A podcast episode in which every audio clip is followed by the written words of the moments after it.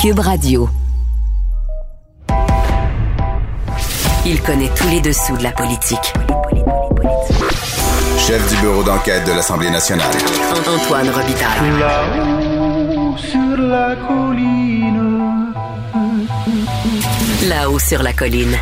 Cube Radio.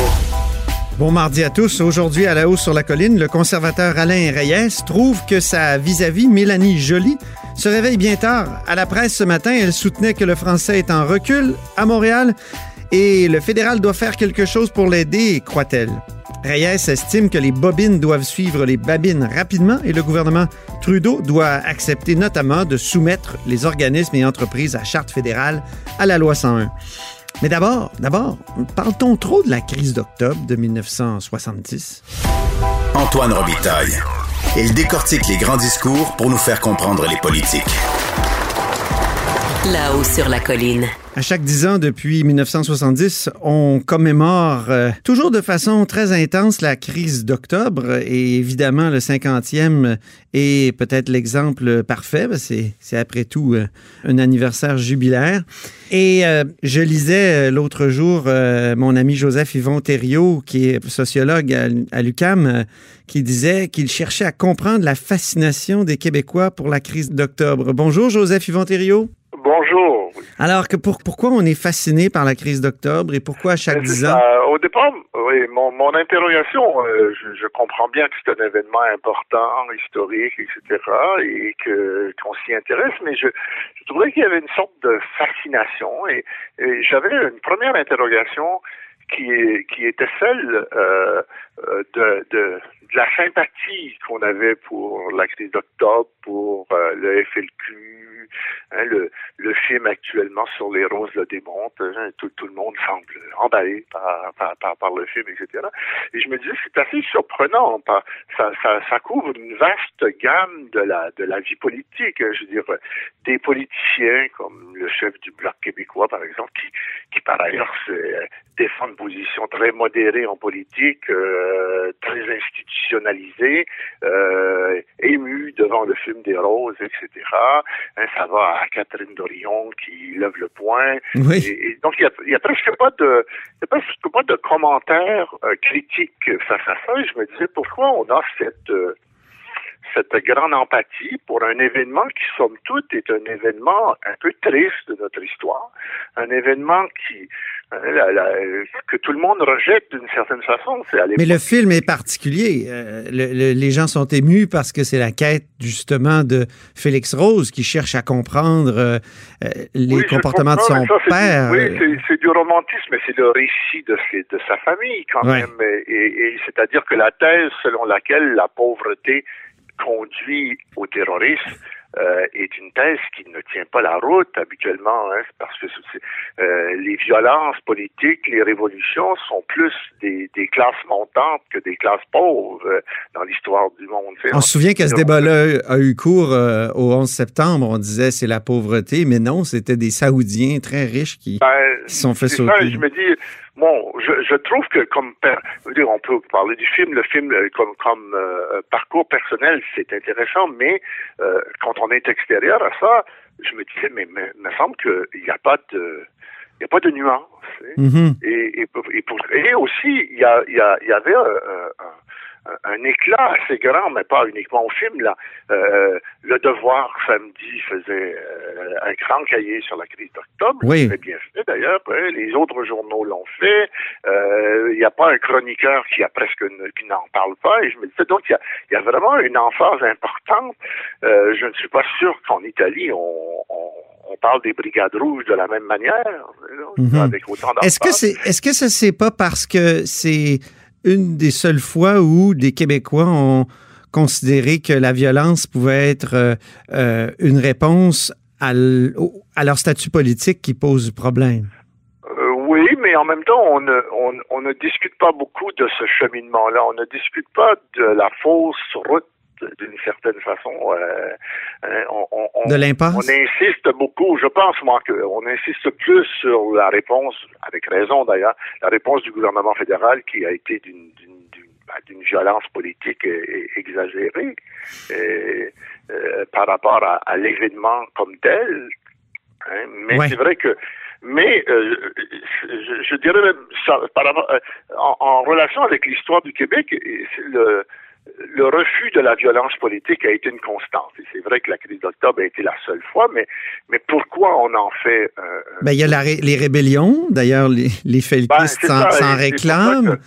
moi, j'ajouterais, j'ajouterais qu'il y a un troisième dont on parle pas souvent, c'est les Zouaves. les ah, Zouaves qui sont allés combattre euh, auprès des, des, troupes euh, papales.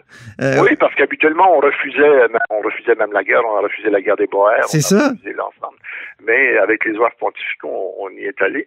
Euh, mais mais c'est pour ça que j'ai dit, mais peut-être que c'est au fait, et, c'est lié par exemple à, la, à la défaite de 37-38, à la défaite des Prennent et euh, en disant au Québec, comme dans toutes les petites nations, hein, c'est-à-dire les, les, nations qui sont fragiles, etc., il y a un pathos qu'on aime entretenir oui. parce que ça fait partie de notre identité. Hein. L'identité d'être une société qui ne s'est pas réalisée pleinement par rapport à, ses, à sa volonté ou par rapport à ses exigences.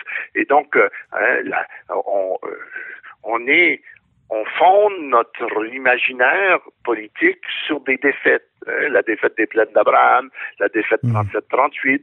euh, l'union qui a été forcée, euh, une confédération qu'on n'a pas voulu, et maintenant une crise d'octobre qui a euh, qui a, a amené une, une tentative d'anéantir le mouvement euh, souverainiste, etc. Donc c'était un peu ça, c'est le pat, hein, ce que j'appelle le pathos de la de, de, la petite nation. Certains disent mais c'est péjoratif par rapport au Québec. Je ne crois pas. Je pense que c'est ça fait partie d'une identité euh, euh, de, de, de petite culture, de petite nation. Hein. Je rappelle souvent cette, cette on aime on aime euh, gratter nos bobos ou plus élégamment, oui, on, on, aime rappeler nos griefs. On aime y en a plus, puis c'est fait. Hein, euh, euh, Milan Kundera rappelait que la, euh, la devise, l'hymne national polonais commençait par des vers. Elle n'a pas encore péri. N'est pas encore péri, oui. oui. Et donc c'est un peu ça, hein, c'est-à-dire qu'il y a, il y a quelque chose qui fait que qui est à la fois euh, euh, intéressant, qui est à la fois euh, simplement un constat d'un signe de comment on construit son identité dans une petite société qui n'a pas, qui n'est pas advenue politiquement à, l'autonomie, mais, mais, mais il y a aussi quelque chose de l'ordre parfois de d'un petit peu fatigant à gratter son bobo. Mais est-ce qu'il n'y a pas un parallèle qu'on peut faire avec les commémorations à chaque dix ans, euh, et là, dans les années en huit, avec en France euh, pour ce qui est des, euh, des, des, voyons, des, des, des révoltes de mai 68? Euh, Est-ce qu'il n'y a pas un parallèle? Parce que là aussi, c'est une, une, espèce d'avorton de révolution, euh, beaucoup de romantisme, euh, oui, des, actes, oui, oui, des, ça, des, actes assez violents, mais on est dans une grande nation. Est-ce qu'il n'y a, a, pas un pathos là ouais, aussi? Mais ça, c'est effectivement, il y a, y, a, y a, quelque chose, ce que je disais, que c'était de, de, de l'ordre de deux choses. Il y a une réflexion, ma, ma réflexion, elle portait sur la démocratie et euh, l'étrange fascination que les démocraties ont pour des actes pour, pour, des actes de, de, de, violence ou encore pour la rue simplement. Mm -hmm. euh, tu sais, des gens qui sont dans les dans les institutions euh, se, se euh, exaltent de manière romantique, mais par contre eux-mêmes ne le feraient pas aujourd'hui ou, ou si on en discute avec eux, ils seraient, ils seraient opposés à cette, à cette manière de voir le politique. Mm -hmm. Donc, je, je pense que les, les, les, les, intellectuels occidentaux, les journalistes, etc., sont un peu des romantiques et, et ne, ne, prennent pas vraiment conscience toujours de la part de, de l'institution démocratique et, et, et, et c'est plus spectaculaire. Mais euh, mai 68 n'est quand même pas une défaite euh, mai 68 est quand même un mouvement et un mouvement social qui a eu des effets et on pourrait imaginer que que, que, la crise d'octobre, ça avec quoi je, je, je m'obstinais un peu, c'est de dire euh, on est en train de nous dire qu'on a été sensibilisé à la question nationale, qu'on a été sensibilisé à la question sociale par la crise d'octobre. Euh, je dis mais c'est un c'est beaucoup plus large que ça, un mouvement social. Mm -hmm. On a été, on a été sensibilisé par des poètes, on a été sensibilisé par de la littérature, on a été sensibilisé. En 1970, la, la jeunesse du Québec était sensibilisée. Hein. C'est pas, c'est pas la, la, le kidnapping de, de, de, de Père Laporte. Ben, il y avait sept ans de, de bombes. Ça faisait sept Ben ans oui, que le mais- FLQ posait des bombes. Mais, mais, mais je veux dire, c'est un peu. euh, Mais je dis pas ça pour, euh, pour dire que c'est une bonne que c'est une bonne chose ou que c'est. Non, non, c'est un peu une cerise sur le gâteau. Je veux dire, oui, il y a eu. On- les années 60, d'ailleurs, euh, ont été des années euh, assez violentes aux États-Unis, en Irlande. Euh, euh, ce sont des années qui. euh, euh, je, je ne pense pas qu'on peut dire que les, les progrès sociaux ont, ont été liés essentiellement ou majo- majoritairement à ces événements violents. hein. Je pense qu'il y a eu toute une émancipation politique qui s'est réalisée une- dans d'autres sphères. L'accent, euh, donc, l'accent sur euh, les- le, la valorisation d'un Mhm. romantisme politique euh, euh, terroriste ou de violence, etc., euh, m'apparaît une une diminution de la part de la, de, de la démocratie, une dévalorisation de- de- du mouvement social dans son ensemble. Oui, oui. On a évité l'irlandisation de nos luttes, euh, écrivez-vous sur, euh, sur Facebook. J'ai trouvé la, la phrase intéressante. Est-ce que, justement, cet évitement-là n'est pas un succès? C'est euh, c'est une réussite? Euh, ben oui, mais c'est ça. Mais Et c'est peut-être ça aussi euh, qu'on c'est peut-être ça aussi qu'on célèbre euh, ou qu'on commémore à travers euh, la commémoration d'octobre. Ouais, mais c'est pas ça qu'on on commémore pas qu'on l'a évité, on, on commémore comme quoi que, euh, je veux dire, je pense qu'on voyait, ben, on voit dans, dans, la crise d'octobre une espèce d'échec, hein, une, une échec encore de, de, de, de- d'une émancipation politique, une, une, une, une échec parce que ça a permis euh, au gouvernement, euh, au gouvernement fédéral d'imposer la loi des mesures de guerre, etc. Et euh, oui, je, je, je serais d'accord pour dire que si on le mettait dans un contexte plus large, on disait, mais écoutez, finalement, nos institutions politiques ont résisté, nos leaders politiques ont dit non, on fait pas ça, c'est pas comme ça. Et ça conduit effectivement à la victoire du Parti québécois, à la possibilité de faire des référendums, etc. Euh, je, je mettais la, la question de l'irlandisation de, de, de, de la possibilité d'une irlandisation, d'une nord-irlandisation Mhm. dans cette dans, dans cette en disant écoutez euh, euh, l'Irlande du Nord a, a essayé une voie encore plus plus plus rapide plus brutale ça n'a pas fonctionné non plus Non, non, c'est vrai. En terminant, si je vous posais la question bêtement, est-ce qu'on en parle trop de la, de la crise d'octobre?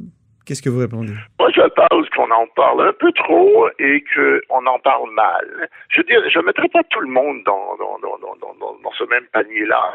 Écouté l'autre jour à la radio un débat où Éric Bédard était là et je trouvais qu'il avait une position de dire, mais il faut raconter ces faits-là, puis il faut voir un peu avec ces faits-là d'un côté euh, négatif comme positif, mais il faut, il faut les raconter. Ça fait partie de, notre histoire, je suis d'accord.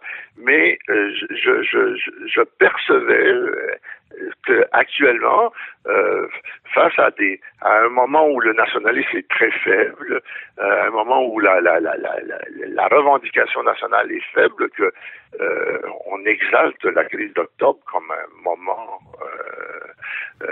comme un, presque un moment glorieux de notre histoire. Je disais oui ça non. De cette manière-là, on en parle trop. Très bien. Merci beaucoup, Joseph Yvon Thériault, professeur de sociologie à l'UCAM et auteur de, entre autres, entre autres, parce qu'il y en a beaucoup, Faire société, société civile et espace euh, francophone. À bientôt. À bientôt, merci. Au revoir. Au revoir.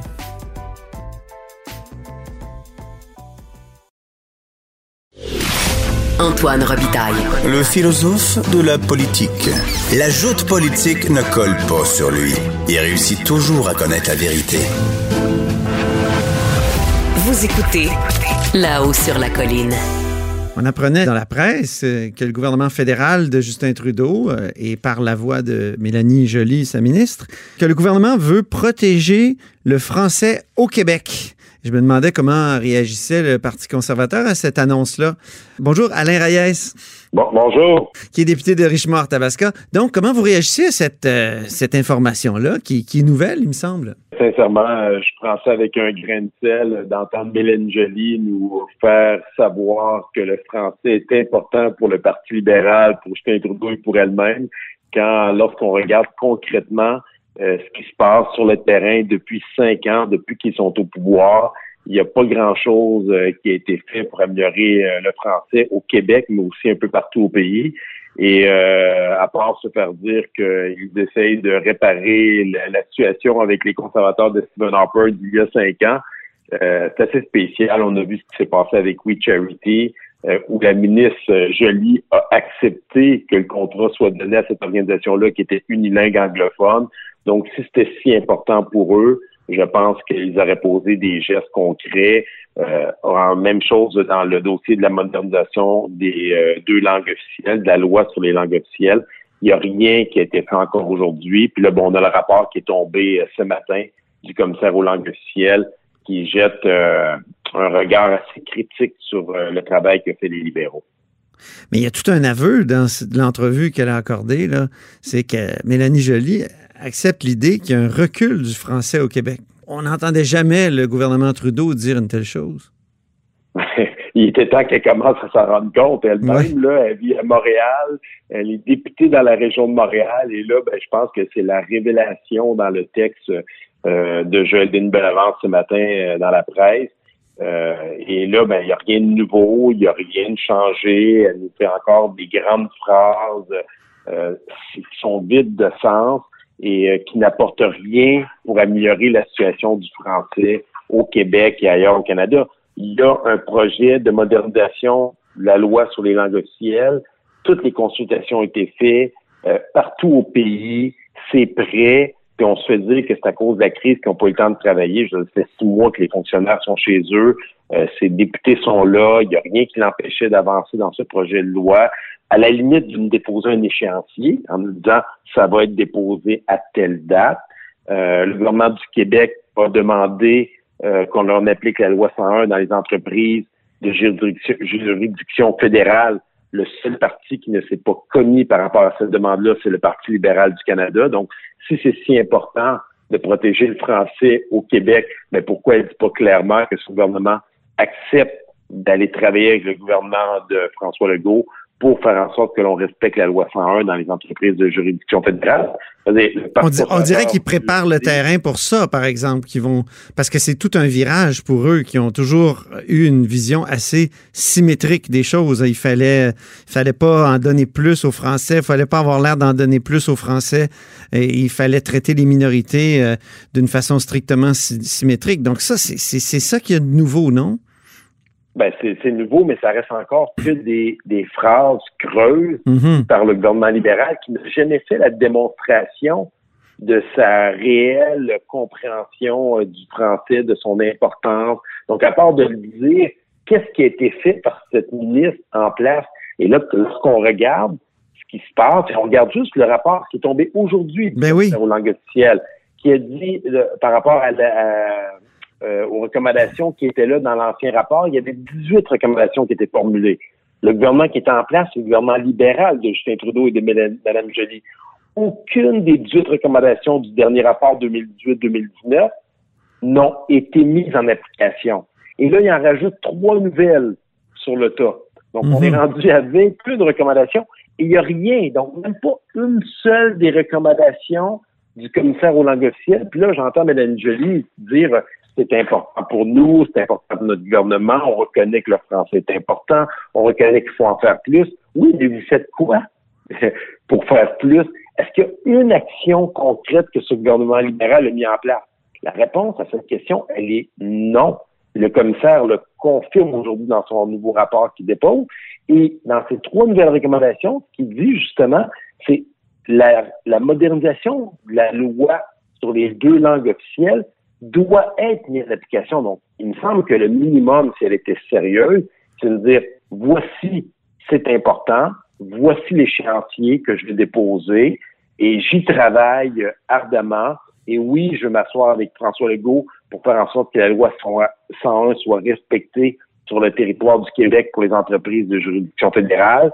Et je m'excuse de ne pas avoir levé la main pour faire en sorte que mon gouvernement et Justin Trudeau n'accorde près d'un milliard à un organisme We Charity qui n'était capable de s'exprimer qu'en anglais. Ah oui. Euh, Ah oui, c'est a vrai, jamais ça fait aussi. hein. Oui. Et le rapport, les documents le démontrent. Le seul qui a levé la main, c'est le ministre Duclos.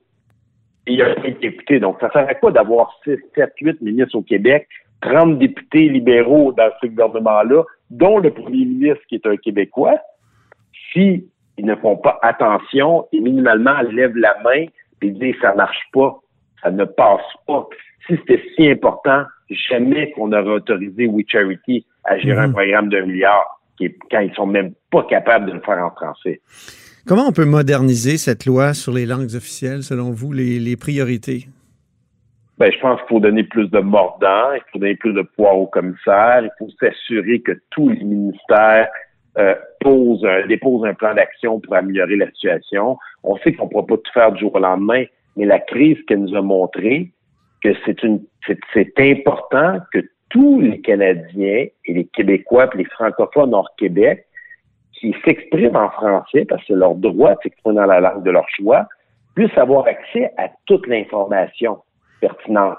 Donc, il faut qu'on s'assure que le message soit clair dans tous les ministères, fasse en sorte que tous les services soient offerts dans les deux langues officielles, que ce soit pas juste des vœux pieux, puis comme une épine qu'ils ont dans le pied, euh, qu'ils ont à gérer avec un système de traduction sur Google quand c'est nécessaire. Là. Mhm. Donc, je pense que c'est là l'importance d'envoyer un signal clair. Puis ça, ben, ça commence par des actions. Je pense que les gens sont tannés des politiciens qui font juste envoyer des phrases creuses, qu'il n'y ait pas de gestes concrets. Les gens, ils veulent que les bottines suivent les babines. C'est une expression que je pense qu'on connaît tous.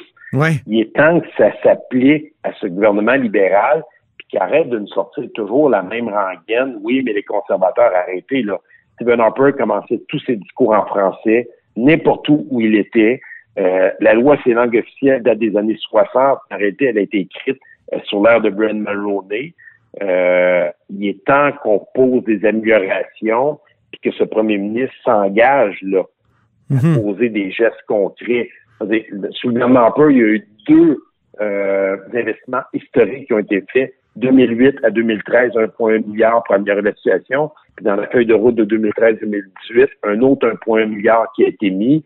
Même le commissaire langues officielles, Graham Fraser, avait dit dans son dernier rapport annuel en 2015-2016, donc tout de suite après le mandat, les 10 ans de- du mandat de Stephen Harper, il a confirmé que la situation s'était améliorée au cours de la dernière décennie conservatrice au sein des 33 institutions fédérales qui avaient été évaluées. Donc, nous, ce qu'on dit, ça s'est amélioré, mais il faut, en- faut continuer. Il faut Mhm. continuer à travailler fort, il faut continuer à pousser. Puis la dernière chose, c'est de faire ce qu'ils ont fait avec We Charity. Déjà, si on, on accepte que la situation est asymétrique, elle n'est pas symétrique. Les, les minorités francophones et les minorités anglophones, ils n'ont pas le même genre de défi. Euh, le français au Québec, c'est pas comme l'anglais en Ontario. Déjà, on accepte ce principe-là. Il me semble qu'on a qu'on a cassé une espèce de logique trudeauiste des années 60 qui a beaucoup nuit euh, aux Français.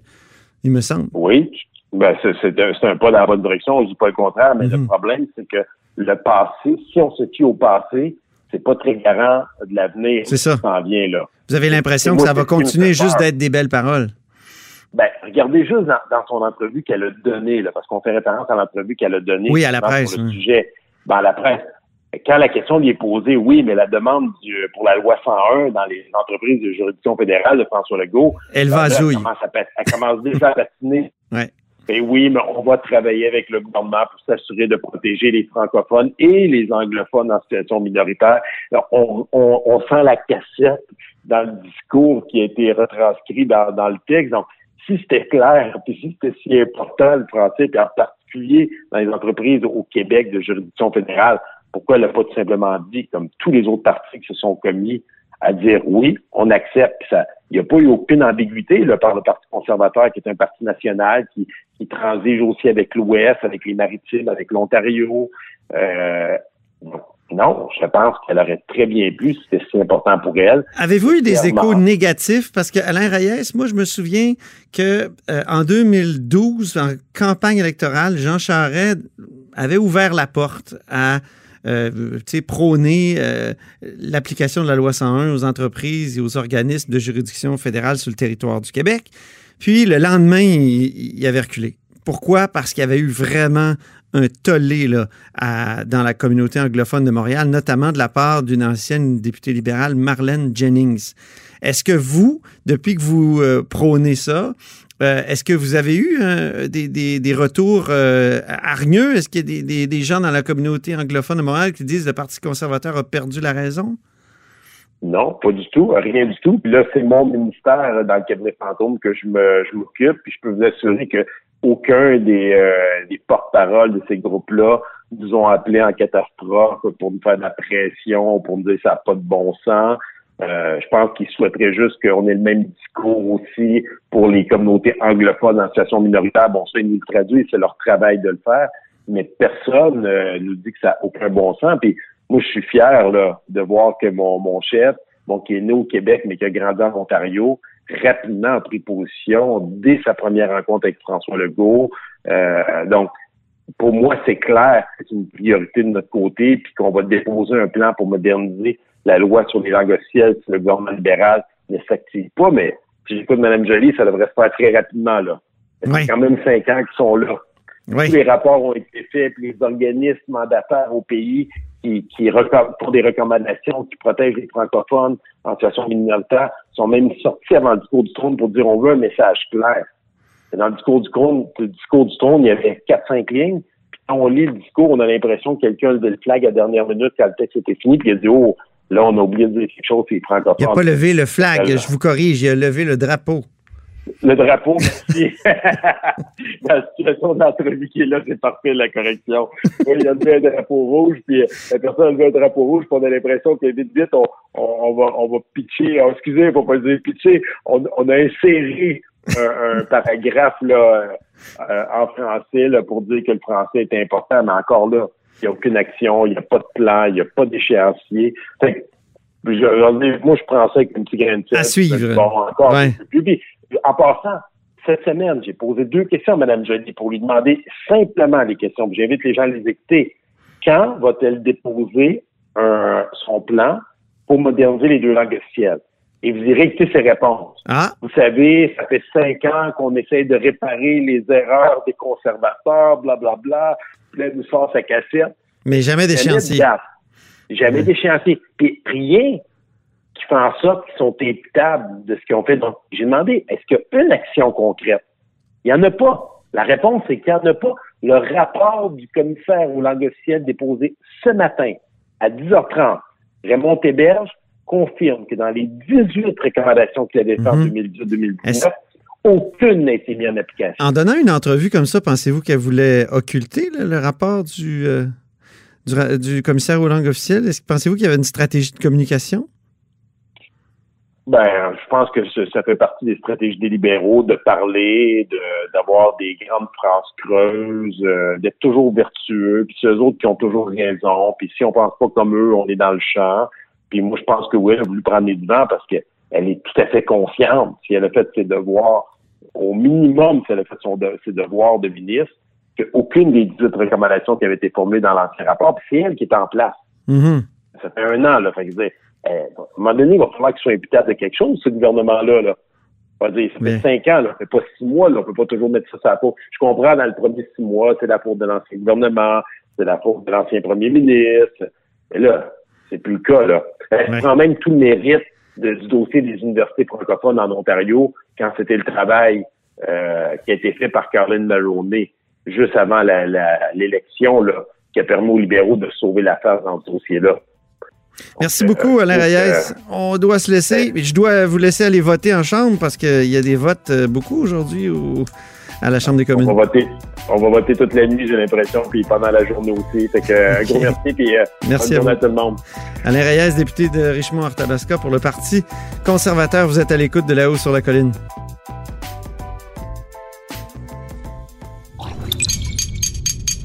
Cube Radio.